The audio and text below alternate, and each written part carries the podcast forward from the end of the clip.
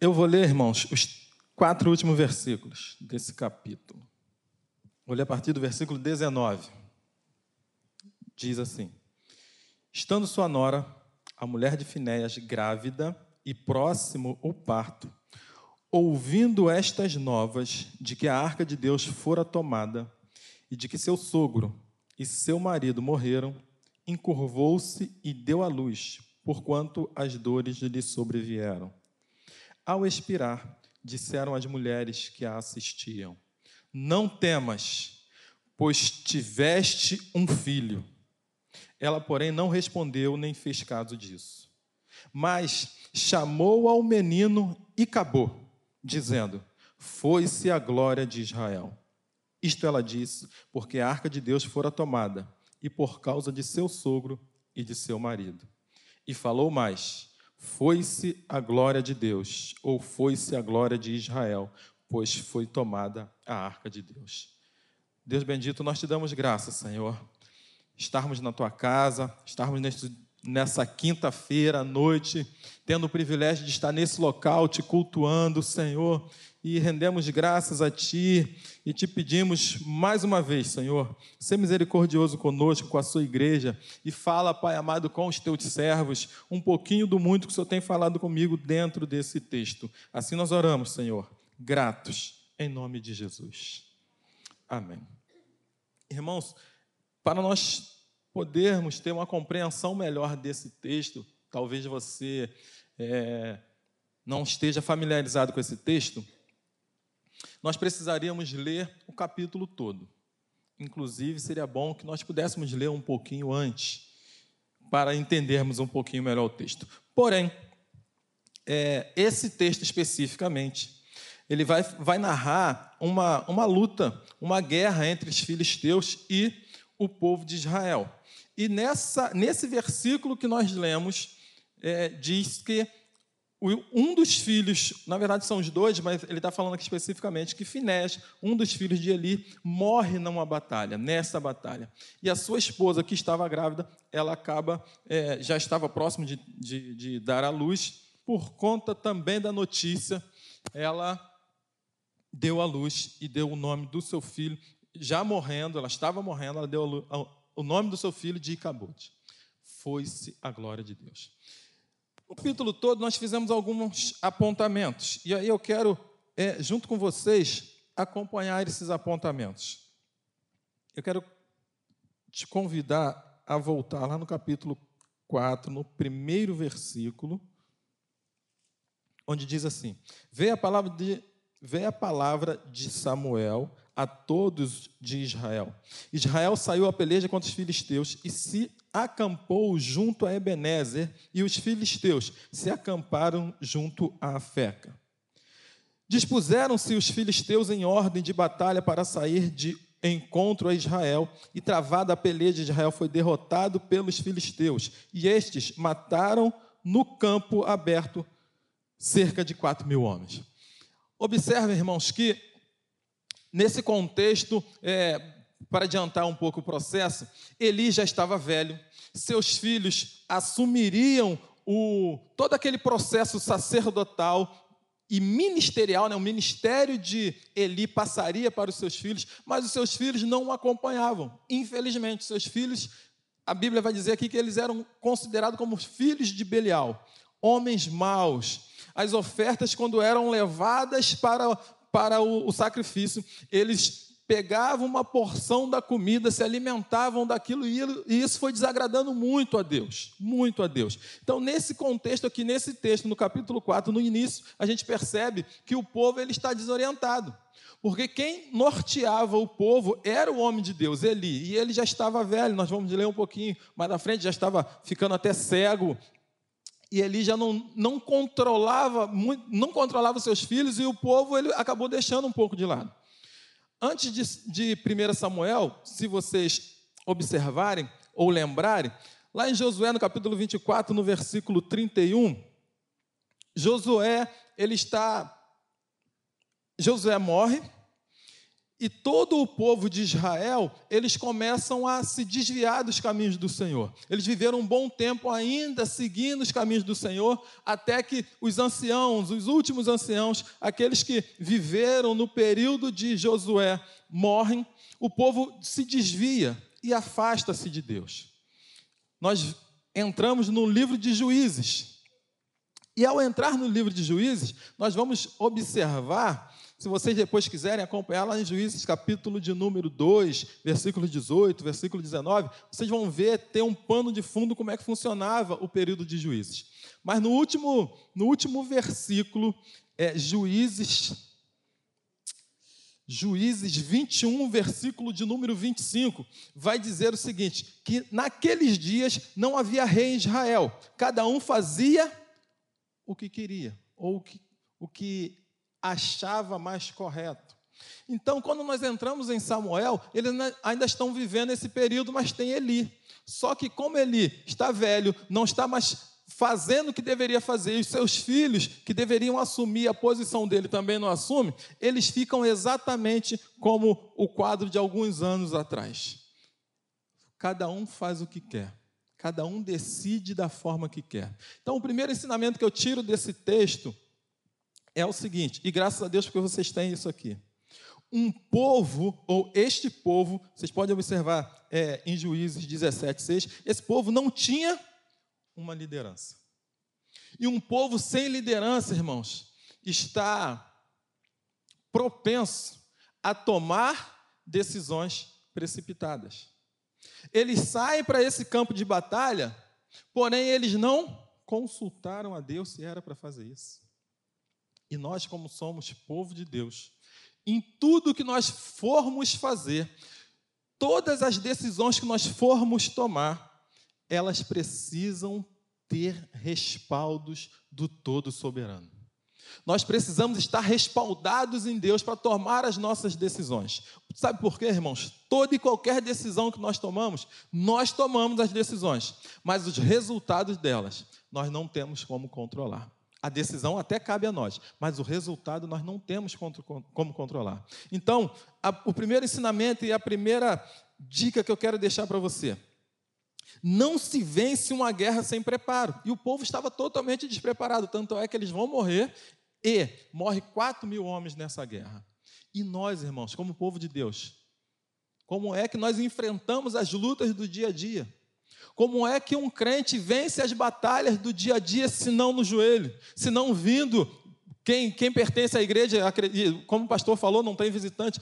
Como não vencermos as batalhas se nós não viermos às consagrações, não, se não viermos nos cultos de quinta-feira? Os cultos de domingo são bons, são excelentes, graças a Deus por isso. Mantemos comunhão, é, adoramos ao Senhor, em comunidade, mas os, os cultos que nos dão base, que nos, nos ajudam, são os cultos de oração, porque com a oração nós conseguimos vencer os dias maus, os dias de adversidade. Então, esse preparo nós podemos observar bem em Efésios capítulo 6, versículo 12 nós precisamos nos apresentar aprovados, até porque a nossa luta não é contra carne nem sangue, então eu e você precisamos desse preparo.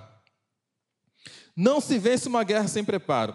E o preparo do crente é a oração, é o jejum, é o joelho, é a intercessão.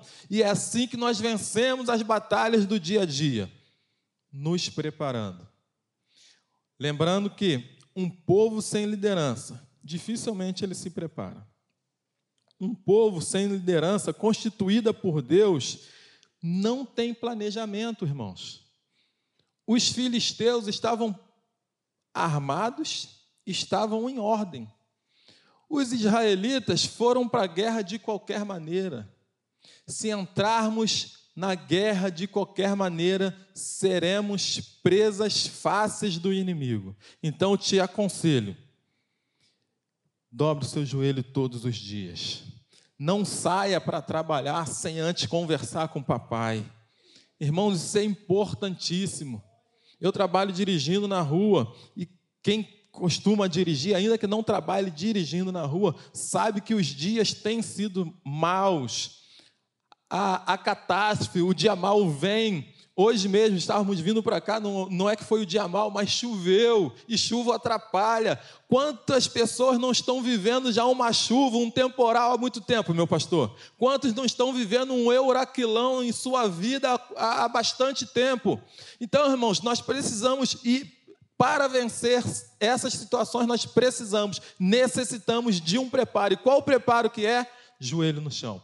É oração, é estarmos juntos porque um acaba ajudando o outro, um fortalece o outro. O tema da conferência, somos juntos. Não, somos um. Mas é um grupo que se forma para ser um. Quando estamos juntos, irmãos, somos mais fortes. Somos mais do que vencedores. O Senhor tem prazer. Vocês conhecem melhor do que eu, Salmo 133. E é o Salmo do Edinho. Ó, quão bom e suave é que os irmãos vivam em união. Como é que eu vou andar em união se eu estiver sozinho? Isso não quer dizer que o Senhor não vai te abençoar, não vai operar se você estiver é, cultuando a Ele sozinho. Muito pelo contrário, Ele te ouve sim. Mas, irmãos, quando estamos unidos, somos mais fortes.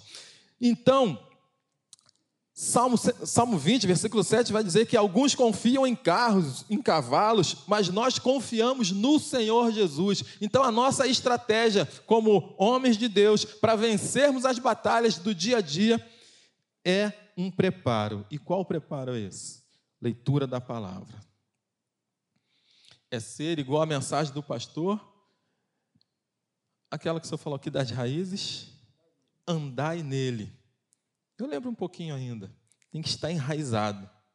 E para nós estarmos enraizados, temos que ler a palavra de Deus, porque ela nos fortalece, ela nos dá base. A gente, não é? A nossa raiz é para baixo, não é isso, pastor?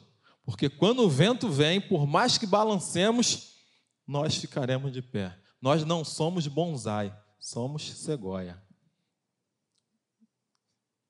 Está anotadinho, eu anoto os esboços dele para depois eu pregar em outras igrejas. Né? Eu até falei com ele, não posso pregar aqui o que você, o que o senhor já pregou, né? então tenho que pregar outra coisa. Nas igrejas que ele ainda não foi, que não são Maranata, eu posso pregar isso lá.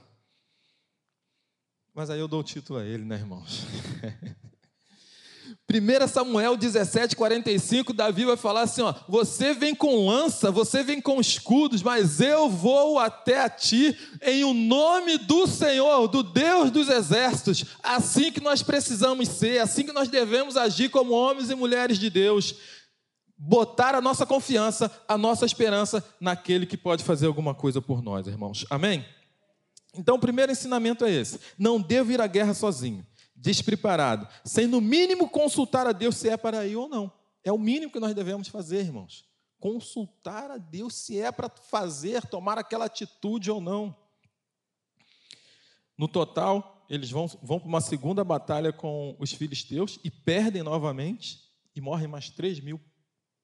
Então, no total, foram 7 mil mortos. Olha a, a tragédia que foi, olha a tragédia que é um povo sem liderança. Olha a tragédia que é um povo sem liderança constituída por Deus e tomando decisões é, a seu bel prazer. Cada um tomando a sua atitude, cada um fazendo aquilo que ele acha que, que é o melhor. Eu até coloquei aqui o seguinte: nesse contexto de não ter certeza se devemos ir ou não, de ir à guerra ou não, eu escrevi aqui o seguinte: mais vale um cão vivo do que um leão morto. E foi o que aconteceu com eles. Ofni e Finéas morrem. Eli, quando recebe a notícia, ele está numa cadeira, cai para trás, bate com a cabeça, parece que quebra o pescoço e morre. E a sua nora, que estava grávida, gera uma criança, mas também parte, fora os, os demais que morreram. Então, no versículo 3, eu coloquei assim: ó, não culpe a Deus pelos resultados colhidos em uma decisão errada sua. Vamos ver o que diz lá no versículo 3?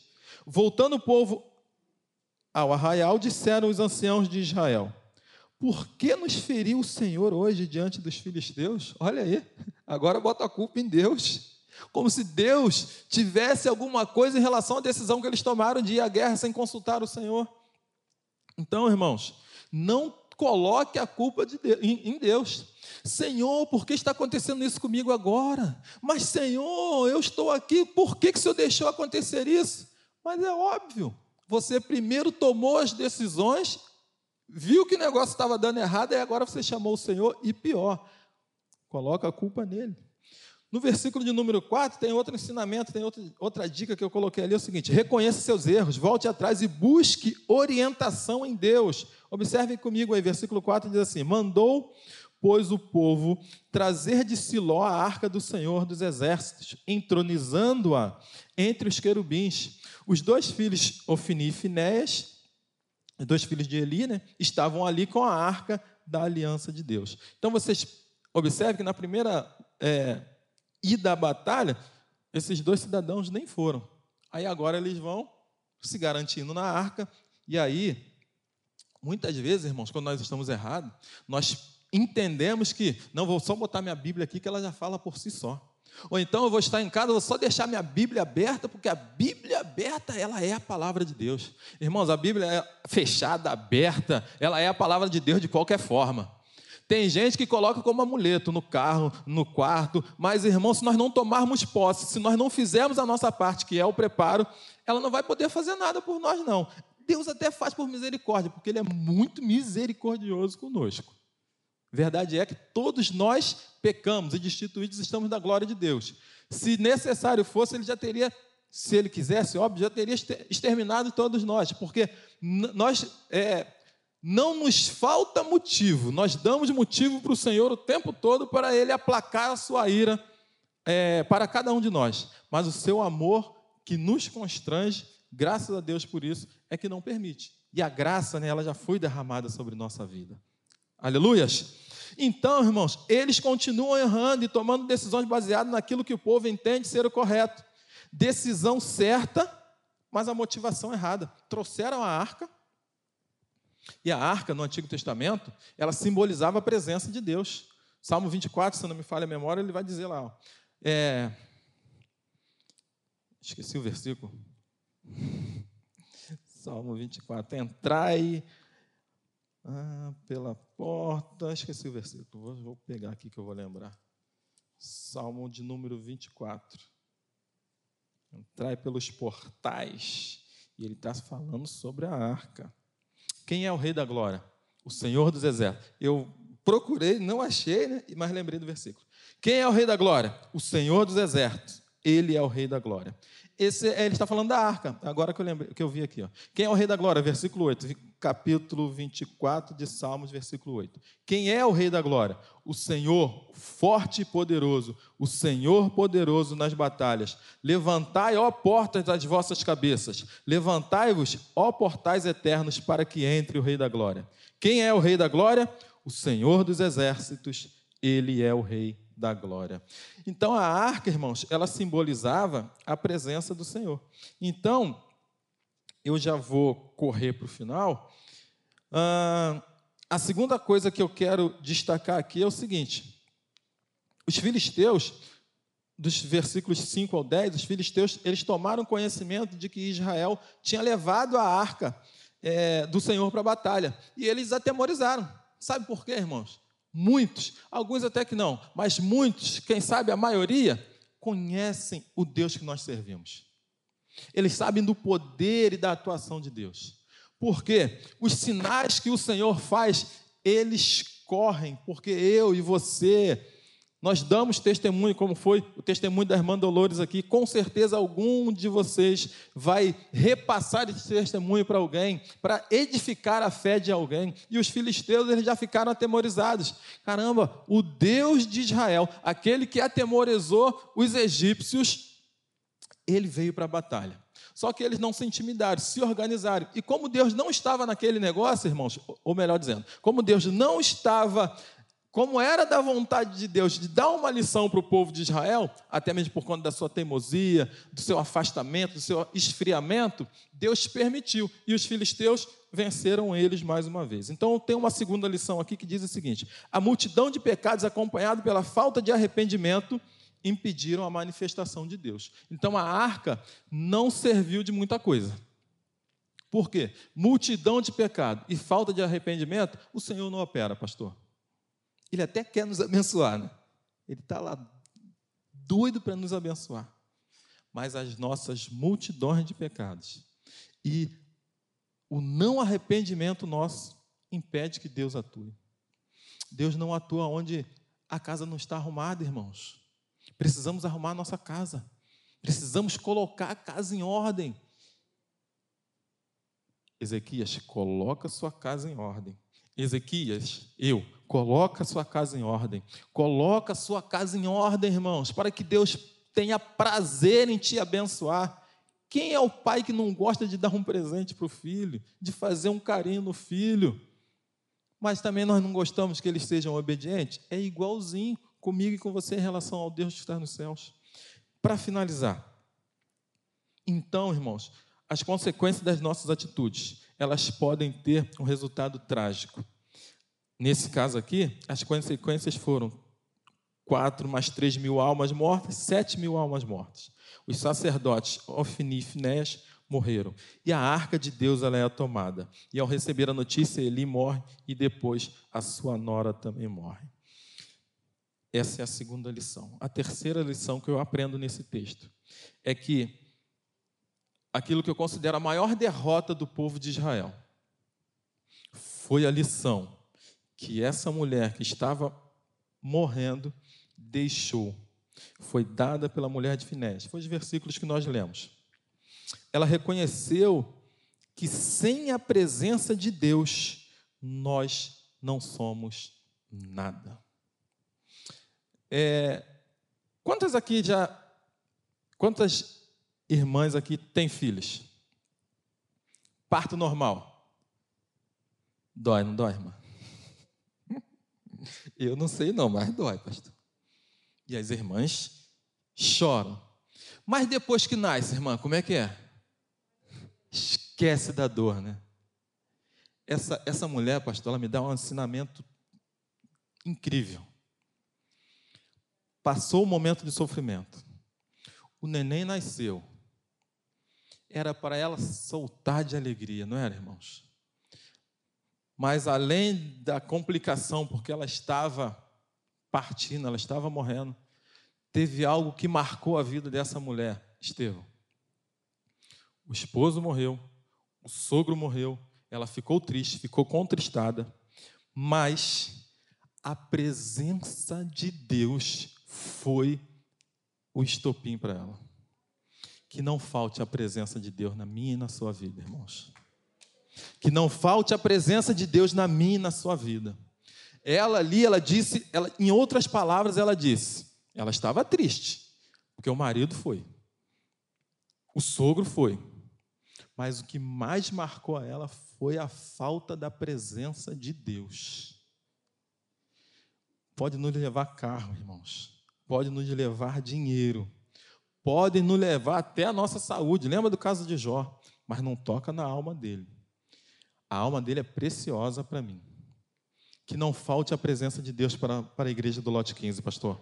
Que não, falsa, que não falte a presença de Deus na sua vida, meu irmão e minha irmã. Que nós possamos buscar isso em tempo e fora de tempo. O maior ensinamento que essa mulher me dá e ela dá para esse povo de Israel é que sem a presença de Deus nós não somos nada. E eu torno a dizer: a família é uma bênção, irmãos, o nosso trabalho é uma bênção, a igreja é uma bênção, mas se não tiver presença de Deus dentro da igreja, são apenas quatro paredes. Que eu e você possamos ser a presença de Deus nos dias de hoje, entre os meus familiares, entre a nossa parentela, entre os nossos vizinhos e nessa casa de oração, para a glória do nome de Jesus. Amém, irmãos? Que Deus nos abençoe.